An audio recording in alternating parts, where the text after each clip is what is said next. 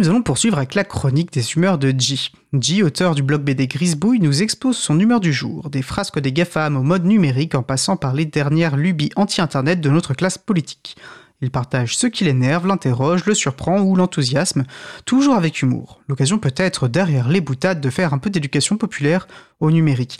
D'ailleurs, pendant la pause musicale, j'échangeais avec, euh, avec Rémi, euh, qui connaît, je lui demandais s'il connaissait Jim, il me disait oui, et il avait déjà, euh, par Mastodon, qui est donc un réseau social, fait remonter un petit problème sur le site, sur le blog BD Grisbouille, à J, qui a pu, je, pense, corriger, corriger le problème. Voilà, une autre manière de contribuer aussi de manière assez simple.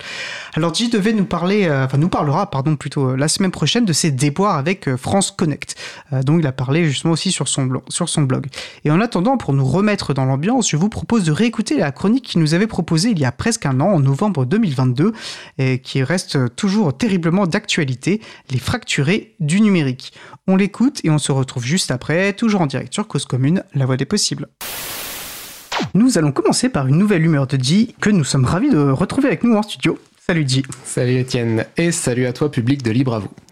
Aujourd'hui je vais commencer par te raconter une anecdote palpitante. Il y a quelques jours, c'était la fin du mois d'octobre, et donc la date limite pour faire ma déclaration URSAF trimestrielle d'auto-entrepreneur. Ouais, je sais, je sais, palpitant et URSAF dans la même phrase, euh, tu sens venir l'embrouille. Non, c'est vrai que j'ai un poil exagéré. Parce qu'en fait, il n'y avait rien de palpitant dans cette expérience. J'ai renseigné les quelques 1003 euros que j'avais gagnés ce trimestre, j'ai validé le calcul des cotisations et j'ai payé. Ouais, 1003 euros sur 3 mois, je sais. Quel requin de la finance. Prenez garde, Bernard Arnault et autres Xavier Niel, j'arrive. Je plaisante, hein, bien sûr, j'essaie de ne pas laisser tant de succès me monter à la tête. Pour en revenir au sujet, il n'y avait, je le répète, rien de franchement renversant dans cette déclaration URSAF. Ça m'a pris 10 minutes à tout casser, puis j'ai quitté le site et j'ai repris le cours de ma vie. Parce que je fais partie de cette catégorie de gens pour qui la numérisation des services publics et des démarches administratives est une bénédiction. Quand je pense à la génération de mes parents qui devaient se fader leurs feuilles d'impôt à la main, puis les mettre dans une enveloppe, lécher le timbre pour joindre un échantillon de leur grippe saisonnière, ils n'avaient pas encore le Covid à l'époque, les has envoyer le tout en prenant en compte les délais de la poste pour être sûr de ne pas dépasser la date limite et croiser les doigts pour que le courrier ne se perde pas en route. Non, vraiment, vive la numérisation des démarches administratives. Enfin, pour moi, et pour les gens comme moi. Les gens à l'aise avec l'informatique et pour qui utiliser l'ordinateur est une tâche aussi courante que marcher dans la rue, voire plus hein, pour certaines personnes. Sauf que contrairement aux adeptes de la Startup Nation, moi j'ai bien conscience qu'une bonne partie de la population n'a pas cette facilité avec l'informatique, ou n'a pas le temps pour ça, euh, ou s'en fout, hein, parce qu'on a bien droit de s'en foutre après tout.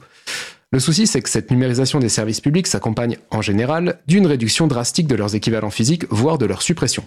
Et autant je suis bien content de pouvoir faire mes démarches administratives en ligne, autant je déteste l'idée qu'on ne laisse aucune alternative. Pourquoi? Eh bien parce qu'on laisse alors pas mal de personnes sur le carreau. La fracture numérique, on appelle ça.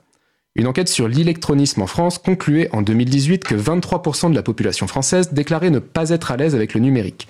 Et selon le baromètre du numérique, 2018 toujours, 36% des sondés déclaraient être inquiets à l'idée d'accomplir des démarches administratives en ligne. 36%. Qu'on soit bien clair, hein. contrairement à une idée reçue, c'est pas juste les vieux. Hein. Ça fait un sacré paquet de monde en fait, 36%. Hein, bon, et puis pardon, mais euh, même si c'était juste les vieux, est-ce que ce serait une raison pour s'en foutre? Oui, je sais, ils ont voté à 35% dès le premier tour pour le type qui va flinguer nos retraites alors qu'eux en profitent depuis leurs 60 ans, mais pensons aux autres. Les vieux, il y en a des biens.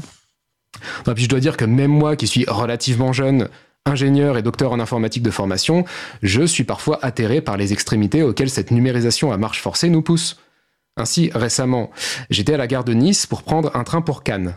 Comme les automates étaient pris d'assaut par de longues files de voyageurs, qu'est-ce que j'ai fait? Bah, J'ai fait au plus simple, entre guillemets.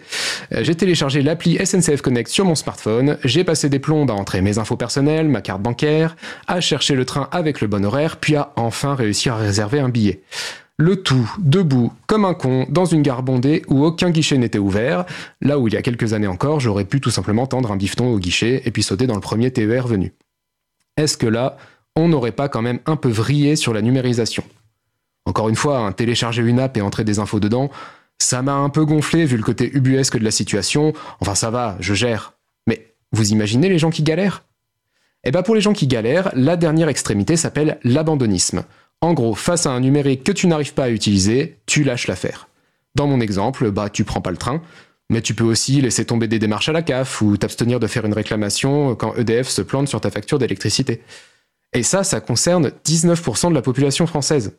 19% qui a déjà renoncé à quelque chose parce que ça impliquait l'utilisation d'Internet. Une personne sur cinq. Une personne sur cinq, c'est énorme.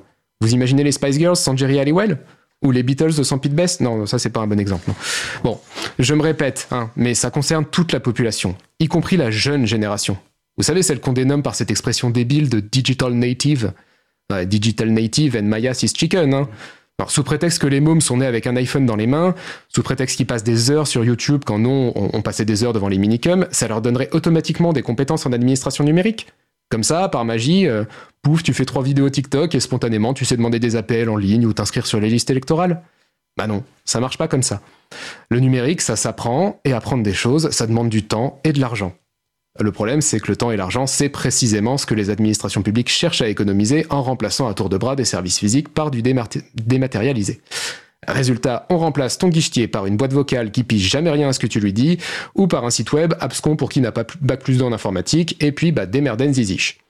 Le coût, comme d'hab, il est assumé par le Pékin moyen, qui aura le choix entre rejoindre les abandonnistes dont je parlais, ou subir l'humiliation d'aller se faire aider ou assister dans les maisons de services publics ouvertes par France Service. Oui, parce que l'État a quand même fini par mettre en place des endroits où tu peux te faire aider pour tes démarches. Sauf que là, euh, tu n'es plus dans le rôle du citoyen qui se rend dans une administration pour y faire ses démarches, tu deviens l'inadapté, l'enfant qui a besoin de papa-maman pour lui montrer comment on utilise un ordinateur parce qu'il est trop nul pour le faire tout seul. Bouh Non, France Service, écoutez, c'est mieux que rien, mais enfin c'est une béquille qu'on file au service public après leur avoir pété les deux genoux. Moi, en tant que geek, en tant qu'utilisateur enthousiaste du numérique, tout ça, ça me déprime. Parce qu'avec ce genre de méthode, on braque en fait encore plus toute une population qui n'était déjà pas très favorable au numérique. Et comment leur en vouloir quand cette numérisation devient un outil de plus d'aliénation, là où, avec l'April par exemple, nous militons pour que le numérique soit au contraire un vecteur d'émancipation, en permettant aux gens une plus grande maîtrise de leur vie. Si l'on veut que le numérique soit émancipateur, commençons par réouvrir les services publics et administrations physiques pour arrêter immédiatement de laisser tant de personnes sur le carreau, puis prenons le temps de démocratiser réellement l'usage du numérique avec des investissements conséquents dans l'éducation populaire. Bon. Aliénation, émancipation, démocratiser, éducation populaire, c'est bon, je crois que j'ai coché toutes les cases sur mon bingo de gauchiste du web, alors je vais m'arrêter là. J'envoie toute ma compassion et ma solidarité aux fracturés du numérique, et je souhaite bon courage à celles et ceux qui galèrent avec la numérisation forcée, et je vous dis salut Merci Gilles, merci de nous rappeler effectivement que l'éthique du logiciel libre, c'est avant tout une question d'émancipation et tout usage de l'informatique qui oublie une classe de population, toute informatique qui aliène doit être combattue. Et merci aussi de m'avoir rappelé à mon souvenir les minicums, petite mallette de Proust. Je prie. Euh, j'en profite aussi pour rappeler que si tu interviens bénévolement euh, sur Libre à vous, tu es aussi un, enfin, tu es un auteur, auto-entrepreneur, comme tu viens de nous l'expliquer, qui a fait le choix de publier euh, l'ensemble de tes œuvres, de ses œuvres sous licence libre et qui fait ça donc à, plein temps. Tu n'as pas d'autre activité dite professionnelle. Ta rémunération provient ainsi quasi essentiellement du don de tes lecteurs et de tes lectrices, ou dit autrement, du paiement d'un prix libre par celle-ci, et ceci en contrepartie de la libre disposition de, tes œuvres. Donc je vous invite euh, donc chaudement à soutenir G si vous appréciez son travail, notamment sa chronique mensuelle. Vous trouverez le lien euh, pour le faire sur la page web de l'émission. De retour sur Cause Commune, nous venons d'écouter donc une rediffusion euh, du numéro de J sur les fracturés du numérique. Et il reviendra en direct euh, la semaine prochaine pour nous faire part de ses déboires avec France Connect. Euh, J lui-même serait-il un fracturé du numérique? Et puis je vais euh, me citer moi-même, voilà, n'hésitez vraiment pas à aller soutenir J. la chronique était enregistrée il y a un an, mais voilà, il a toujours besoin aussi du soutien des personnes qui apprécient son travail. N'hésitez surtout pas à aller le soutenir.